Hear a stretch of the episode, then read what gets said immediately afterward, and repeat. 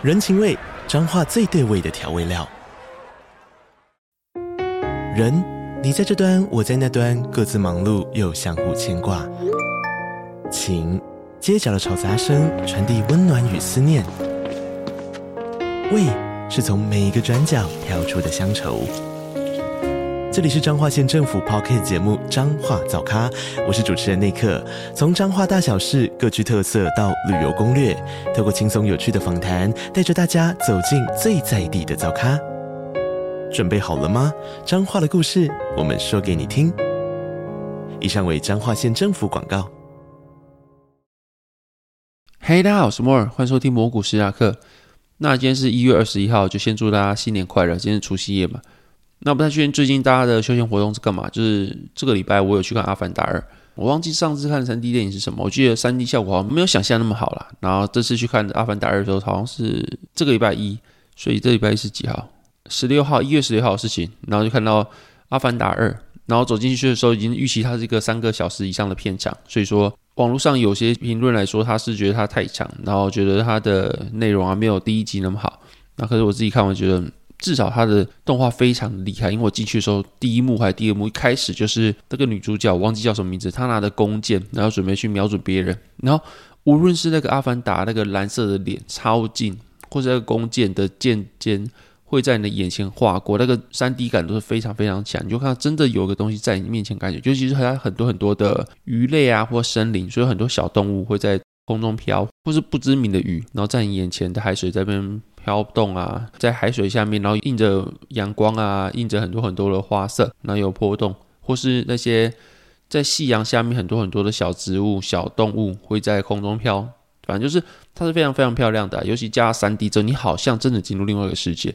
那所以说，光那个特效，我觉得就值了。所以说，你说《阿凡达二》值不值得看？我是觉得还不错啦。就是你不看剧情，光看动画，我都觉得很厉害。当然有个后遗症，就是你看久了应该会头有点痛，因为很多都有 3D 晕。至少我自己有遇到，就是看到后面一段时间之后，你会整个头都很胀。那不是一个像有时候上班或者有时候工作会偏头痛，就是后面的脖子颈后会有一条筋特别紧。它不是，它是整个头都胀胀痛痛的。很像是你戴安全帽戴一段时间，然后整个头都被挤压，有点痛痛的感觉。它是一个均衡，全部的头都在痛的感觉。主要来说，我觉得剧情我还是比较喜欢第一代剧情，因为第二代剧情可能我觉得男主角的性格跟第一代差有点多，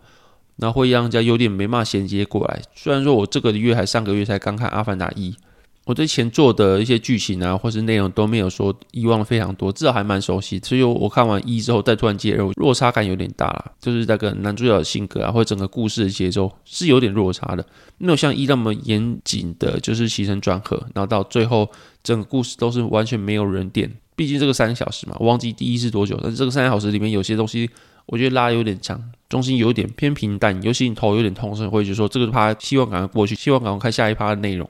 但整体来说，我觉得还不错啊，就是推荐给大家去看。那另外一方面，今天开始就算过年了嘛。那过年的话，势必大家会去很多地方玩。那先跟大家讲一下，我过去我环岛过，跟整个台湾应该都玩过啊。就是我是一个很疯狂的人，我会因为一个吃的东西，或者在电视上看到一个想要去尝试的东西，就去开车过去。比如说，可能之前有讲过，就是我可能住在台南或者屏东，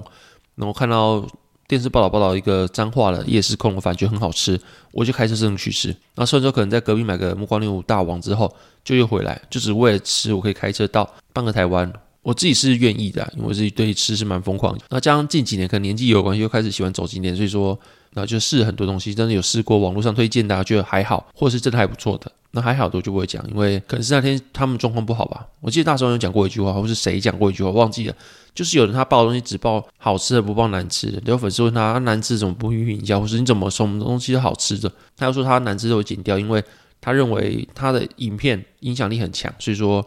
他可能讲错一句话之后，或者讲个东西不好吃之后，对方声音就会掉很多。可是有时候一个东西他每天煮不一定品质每天都一样，那个人就算很用心很用心好，他可能当天的比例不对，或者每天他的。身体状况不对，都有可能煮出不一样的东西。那说不定你吃完只是一句话，那他只是那天没有做好，但他很用心，但他的事业就因为这样遭受打击，或者是因为你的一句话，那他有家庭要养，他的生活就变得比较不好。然后问题是，那就只是个人的口感，或者是 那天的状况比较无法去做预测。所以说，他就不评论难吃的东西，或者他觉得他不对胃口的东西，他讲好的东西。然后新的一年开始嘛，我也希望就是做个友善的人，所以说我也是好人好事，就是我也是希望我这今年开始，我也是讲一个比较正向的话，就是不要再做一个抱怨的人啊，或是怎么样。然后所以说我就跟大家简单介绍一下我过去有去哪些地方玩，我是蛮印象深刻的。啊，如果你现在除夕之后你还不知道你这么长长假，我记得有十天吧，你们要出去哪里玩，可以参考一下这些内容。那首先台北好了，因为台北我记得我小时候是在屏东嘛，然后所以说大家说。台北人在过年的时候都会往南，所以说台北就变特别的冷清。那如果这时候你是其他的县市的人，你要去台北玩的话，其实我觉得还不错。然后去台北玩的话，我自己啦，我自己安排都会去吃一个比较贵的东西，然后当做整个行程的主轴，比如说是自助餐，然后像什么喜来登的十二厨啊，或是美福的彩绘自助餐，因为我是比较喜欢吃吃到饱的，所以说我就会选他们的自助餐。那或是爱美韩舍啊等等，他们就会有很有名的自助餐，当做整个行程的主轴。可能是第一天过去之后，你坐高铁可能到时候是下午的事情，然后放个行李在饭店，然后休息一下，晚上就可以去吃自助餐。那除此之外，如果你是玩三天两夜以上的话，你还有第二个晚上你就可以去逛夜市。然后我逛夜市的话，我会去逛什么饶河夜市啊，然后饶河夜市我记得它的牛肉汤，就是我之前讲那个米其林推荐牛肉汤，或是药膳排骨，我觉得还不错。那或是华西街的话，那边有个顶级甜不辣，或是。小红煮瓜我也觉得还不错，小红煮瓜我没吃过，但是我知道网络上很多很多人推荐。那顶级甜不辣是因为身为一个南部人，我觉得台北甜不辣其实我没办法理解，但至少我去吃过，我觉得有可以理解说为什么甜不辣加很多很多的酱汁，很多人觉得很好吃，我觉得有可以理解，我觉得那个还蛮好吃的。那所以华西街夜市跟饶河夜市我自己是有去过，我自己还蛮喜欢的啦。然后什么其他景美夜市啊，或是宁夏夜市啊、南极场夜市我都还没去过，但是我自己觉得。我自己有空一定会去，然后这就是还在我的旅游清单中。然后黄河夜市有一间叫做冰火汤圆的桂花汤圆，它是用桂花蜜，然后加上汤圆上面还有加剉冰上面，我觉得那间也蛮好吃的。就是推荐大家，如果说如果你有三天两夜行的话，第一天可以去吃一个自助餐，第二天可以去逛个夜市。那中间如果你要塞其他行程的话，最后一天我会去华山艺文中心，因为它是每次去都有不同的展览，所以说你每次要去。搭车回去之前，你都可以去华山，那边离捷运也蛮近，好像从捷运到华山只需要五分钟走路的时间。那去完华山之后呢，你再转北车，应该好像是一两个站事情吧，忘记了。反正就是它是离整个捷运系统都蛮近的，所以你当最后一天去走一走之后再回去搭车，我觉得都是蛮方便的。而且它很多很多展，就算你是喜欢看展，或者你喜欢拿一些免费的东西，或者你喜欢做一些体验类的内容，那边都有。还有很多厂商会在那边办展之后呢，比如说送科学面啊，然后送一些。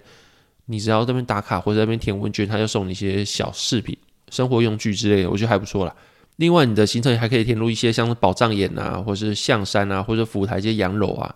然后，另外，如果你想要去吃东西，但你又不想去吃到饱的话，我之前吃过一间叫韦恩波士顿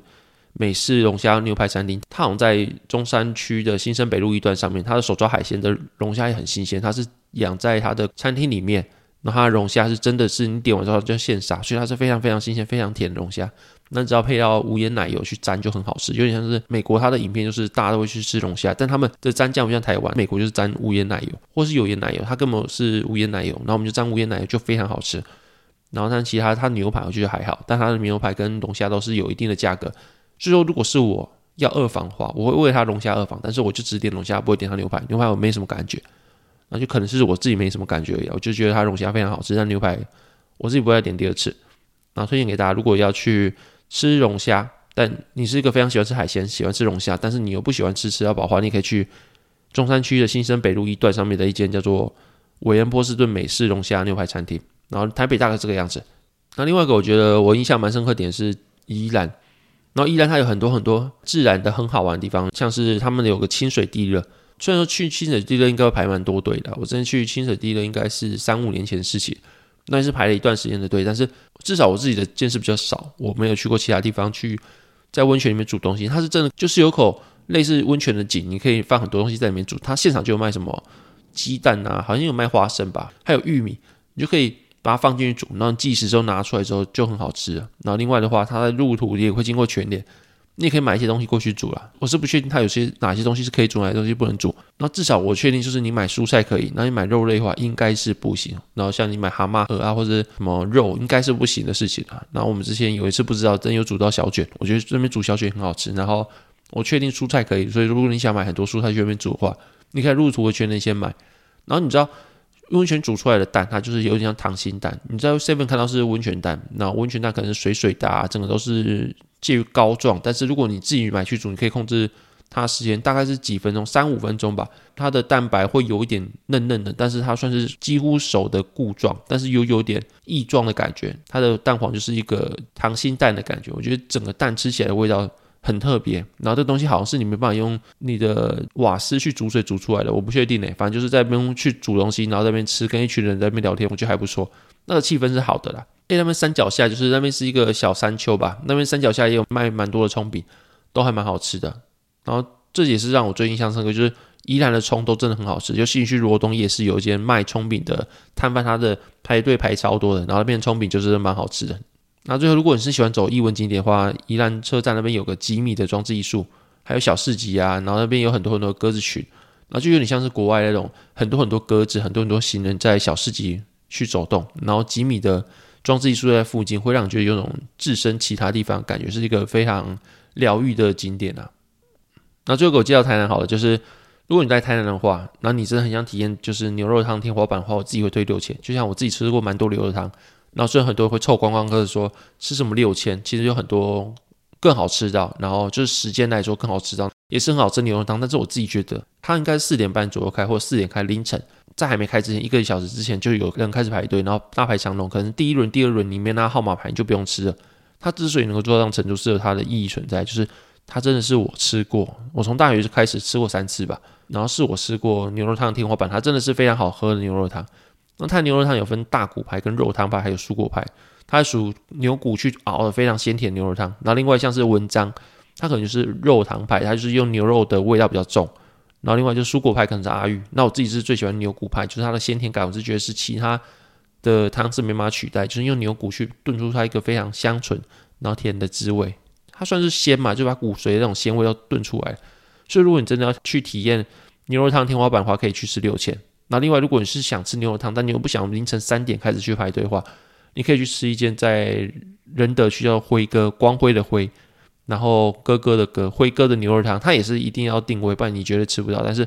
它至少是开两段班，它中午有开，晚上有开。那它也是非常好吃的牛肉汤，而且还有牛肉火锅，你可以去参考一下。那除了牛肉汤以外，在安平老街，因为大家都会去安平老街嘛，那边有间韭菜盒子，你们可以去查一下，那边韭菜盒子也是排的非常多队，然后也是蛮好吃，就是它是。有些韭菜盒子它是外皮是软，然后它是外皮是硬的派别，然后你可以酱油膏或者辣酱直接插进去，然后注入酱在他们的韭菜里面，哎，他们韭菜又非常翠绿，非常好吃，所以说整个搭配起来，你去安平岛接完之后呢，走过来买一下，可是要排一下队，但是它的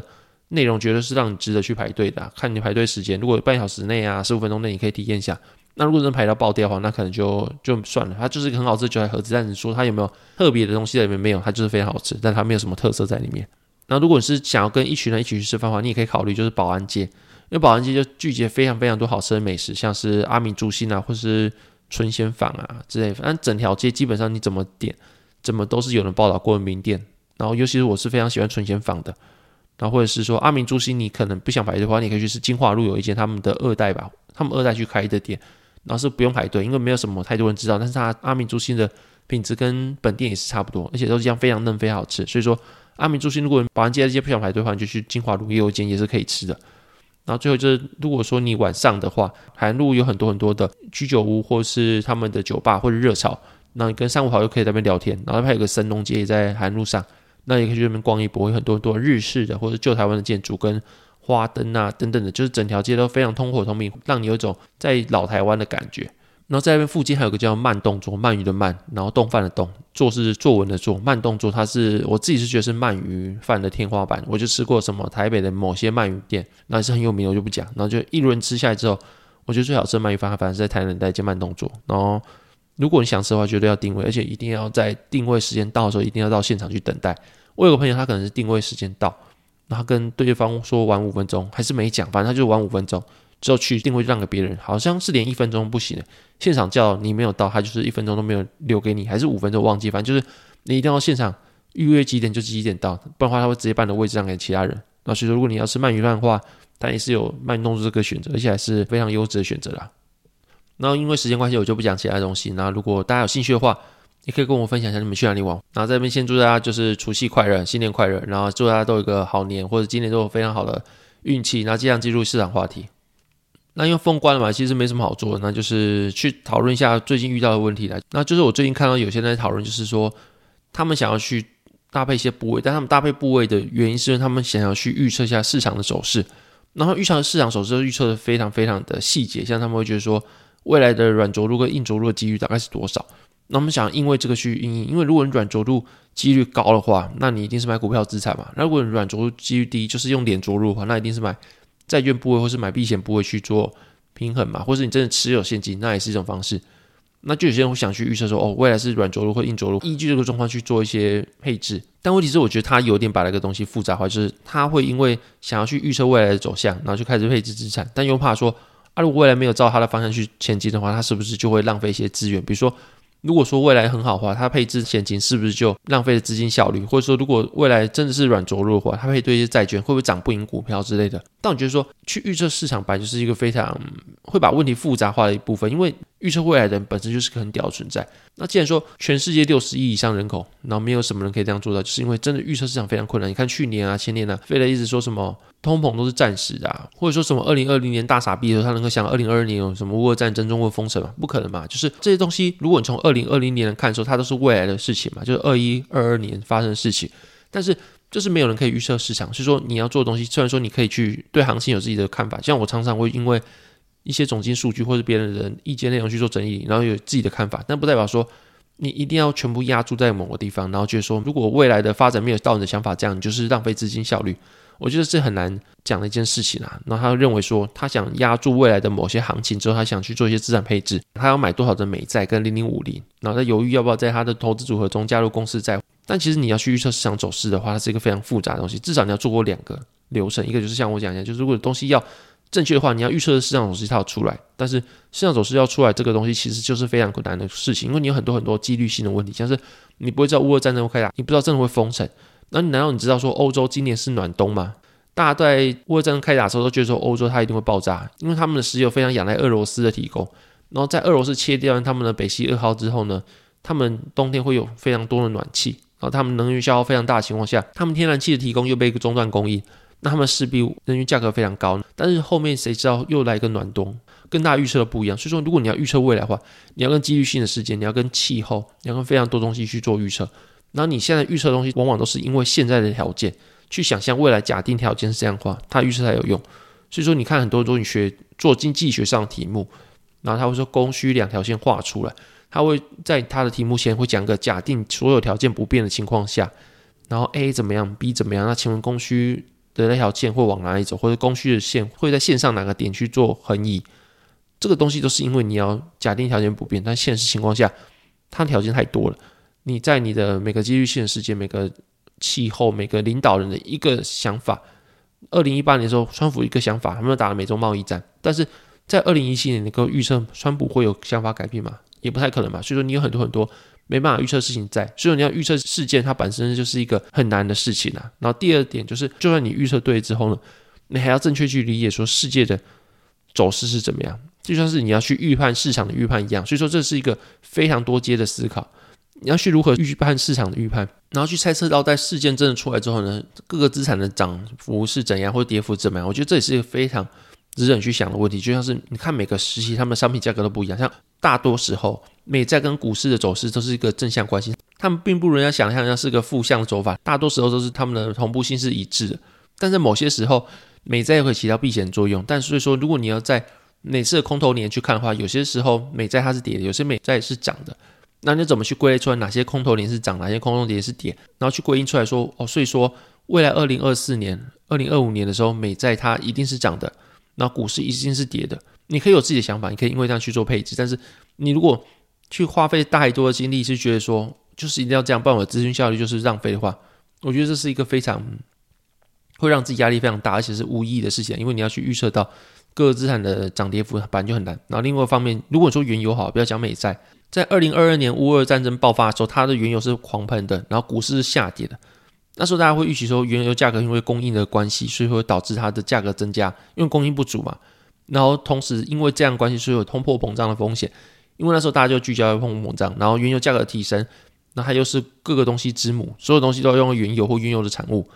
所以说那时候大家会因为这样认为说未来会有通货膨胀加剧的风险。虽然说原油价格涨的，然后股市是下跌的，但你看五月之后，原油价格又跟股市价格是一样的，原油价格跌，股市也跌；原油价格涨，股市也涨。那到甚至你看后面七八月、九月、十月，大家的聚焦内容又改成经济衰退的时候，原油跟股市的价格又更一致性，就原油上涨的时候，股市才会上涨。原油下跌之后，股市才会下跌，因为那时候大家对原油预判也是，就是未来如果经济衰退的话，需求一定减弱。那需求如果减弱的话，原油的需求也跟着减弱，所以价格就会下跌。然后同时也会因为这样去预判说，股市也会因为经济衰退的关系，整个企业的盈利呀、或整体条件的 PE 啊，都给的不太好，所以说股市跟着一起下跌。所以说，仅仅是二零二二年的周期，原油就可以跟股市的价格是相反，又可以跟股市价格是正向的。所以你要去预测整个商品在某个时间点它的商品的走势怎么样。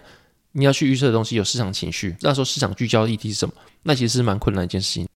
像债券跟股市，可能在不同时间点会正向或者反向关系都有。然后原油跟股市也是，美元跟黄金也是，每个时间点他们都可能是正向关系，也有可能是反向关系。那就是说，你要去预测未来走势，然后去买一些资产，然后你又去拉开公司债，去拉美债去做配置。那你要怎么知道说公司债在每一个景气循环的时候，它的涨跌幅表现怎么样？那美国公债涨跌幅又是怎么样？那你把它去做配置，后面的逻辑在哪里？至少我自己不会去把美债跟公司债去做配置，然后他们两个背后意义是不一样。像是你会去买公司债，然后又会去买高频的公司债，你就会认为说它会比美国公债多一点点的风险，但你愿意承担这多一点点的风险去换到更多的孳息嘛？就是因为公司债它的利息一定会比美国公债高一点。办法去买美国公债就好了，它就是政府担保，美国政府担保的一个债券，它每年都会给你利息，那它就是无风险利率，就是你不认为美国政府会违约嘛？那所以说它就是一个被视为无风险利率，但是你又愿意承担多一点点风险去换到一些很稳健盈利的大企业，给你多一点点的利息，像是 Apple 啊或者微软啊，它们就属于非常高频的公司债。但这个逻辑下面，如果你说股市下跌的时候，公司债会不会跟着下跌？基本上，如果你说遇到恐慌杀盘的话，公司债它跟股票的性质非常高度的相关的。像是如果你说台积电的公司债跟台积电的股票，他们都会因为台积电的营运好不好，而所以他们的股价会或是公司债的价格会因为这样有所波动。所以它的性质又比较像股票。所以说你在讨论你要买公司债之前，你还要去比较是公司债跟那个标的的股票，他们之间的涨跌幅，或者他们之间的性质是怎么样，或者在各个不同景气循环下面，他们表现怎么样。然后你所承担的风险来说的话，你有必要为了承担这些多一点的风险去买公司债吗？然后你不直接去买股票，理由是什么？你可能要自己去思考一下。如果说这么极端，去要思考到你每个行情下面，你如果没有看对的话，你就浪费你的资金效率的话，我觉得你要做到这样的话，你要去考虑的东西非常多。那如果说你没有想到那么多，没有想到在各个行情下面它资产表现不一样，或是股票跟债券，公司的股票跟公司的债券之间的关系是什么？然后他们跟随公司表现的波动性有没有办法去达到跟债券一样避险的效果？这些东西你都要思考一下。就是公司债跟公债，跟公司债跟公司的股票，我觉得你要考虑的事情非常多啊。所以说有时候我会觉得说，就算你做了很多很多功课，不代表说你可以预测市场。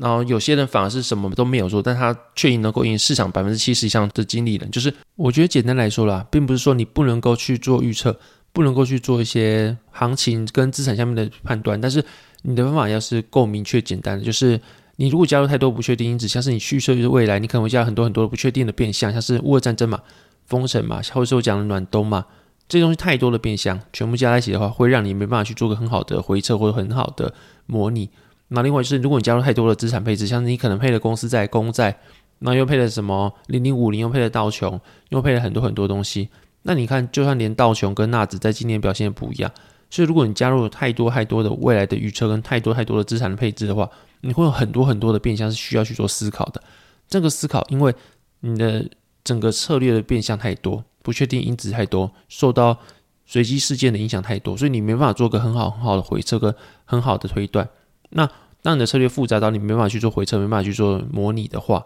那这个做来的东西就不如说你简单的方法。那但你能够做回测，像股债配，你在各个行情下面就只有股票跟债券。那这两个的配置是怎么样？像这种明确的方法，它能够做一个比较严谨的回测，那它做的方法才是可实践的。就像你做很多很多思想实验之后，你做出一个很多很多的配置的方法，但它没办法去做回测，因为太多的不确定因子。那所以这个方法理论上很好，你的模型很好，但是你没办法做回测。那它实际上能不能应用，其实很难说。但是如果简单的方法，能够去明确做回测，做很多很多大量的数据的严谨的分析跟过去的绩效的评断的话，那反而是一个好方法。就是简单讲，就是。越简单，它的绩效不一定会越简单，它绩效可能会比那些很复杂但没办法做回测方法来说，会有更好的表现。那所以说，如果你真的要做一些未来的判断，或者未来的预测，或者加入一些自然不配置的话，并不是说不行，但就是你的东西要是能够去做回撤，要是能够去做推论的，就是你的策略是不能够过于复杂，或者加太多你自己都不太理解的方法进去，就只是觉得说，我觉得这样会比较好，或者听人家说这样比较好，你要尽量把你的策略做简单，反而还是一个能够让你能够明确的做出一个良好的策略的一个方法啦，大概是这样子。那有些人会。利用你的年龄多少去买多少的债券？比如说，你可能二十五岁，你就买二十五趴的债券；三十五岁就买三十五趴的债券。那剩下的部位全部投入股票资产。那因为你知道股票资产的风险比较多，所以它的报酬长年以来一定是比债券多。所以有些人会用这个方式去做股债配，然后每年去做再平衡，然后经时证下来是可以打赢大盘的。所以说你在老的时候，你可能是没办法打牌大盘，但是那时候你可能要就是保本，就是你已经把很多很多人力资本去换成你的金钱资本了。那时候你真的承担不起你的钱不见，因为你钱不见了，你又那么老，你没有工作能力，你就等于是真的是 BBQ，你真的会真的等死而已。所以那时候你越老，你就要越买越无风险的资产，像是债券，每年可以固定给你利息。然后在那个情况下，就算股灾好了，它给你利息还是不会变。所以说对你来说有没有股灾都没有这么重要，因为你没有承担到太多风险。但是如果你在年轻的时候，最重要应该是要去快速去累积你的资产，累积成一定的部位之后，拿去支息，他的钱才能够养活你。所以说每个时间点它需要不一样，但是你如果真的想要去做打赢大盘的话，你用股债配。然后像是摩根斯丹利有研究过，就是如果你用六十趴的股票配四趴债券，然后每年进行再平衡的话，它的绩效是能够打赢大盘的。然后它的有是一个曲线，就是你百分之百的债券一定效果不好，但是百分之百股票效果也一定不好。但是如果能达到平衡的话，去配一点股债配，它的效果都能慢慢提升。然后最好的比例是六十趴股票配四十趴债券。那如果你真的要这么做的话，你想打赢大盘的话，我自己也会直接用这个方法就好。然后你每年在平衡的时候，你债券的标的也只买美国公债，因为无风险利率跟有风险利率虽然只差一点点风险，但它们整个性质就是不一样。你买公司它还是有倒闭的风险，就算只有万分之一好了，但它的整个性质跟无风险还是不一样的东西。所以说，在空头来临或在恐慌沙盘来临的时候，它们能够起到效果其实又不一样。所以如果你真的要做股债配的话，就真的是买公债跟股票资产就好了，然后每年进行再平衡，那样就够了。然后大概是这样子，然后因为现在是过年时间，也没办法开盘，就大家就轻松一点，不用去想太多股票事情嘛。然后反正经历了二零二二年的空头年之后，大家都应该都累了，所以说在这时间就祝大家好好的充电，然后能够以更好的心情去面对二零二三年。然后我也相信二零二三年的整体股市的表现一定会比二零二二年好很多啦。你就知道在经历了二零二二年这个空头年之后呢，很多东西的价值机会都浮现。现在买的话，其实你只要有足够信仰，未来回头看，我相信都是在小的啦。然后也祝大家都能够顺顺利利，然后你买的所有股票部位都能够喷爆，然后大概是这样子。那接着进入讲笑话时间。有一天，小明走在路上，看到路边的捐血库的旁边有个牌子挂着，写说捐两百五十 cc 送牛奶，捐五百 cc 送手表。那小明就问护士说：“那我捐一千 cc 会送什么？”医生说：“会送急诊。”那第一个笑话我不知道有没有讲过，就是有一天小明走在路上，然后看到个凶残大乌龟，把他拦下来。那小美就说：“你要劫财还是劫色，我都给你。”然后那个大乌龟讲：“接你接你。”好，这期节目大概这边。如果喜欢频道，欢迎在 Apple Podcasts、Mr. Box 跟 Spotify 给我五星评价。那就祝大家新年快乐，万事如意。就这样，拜拜。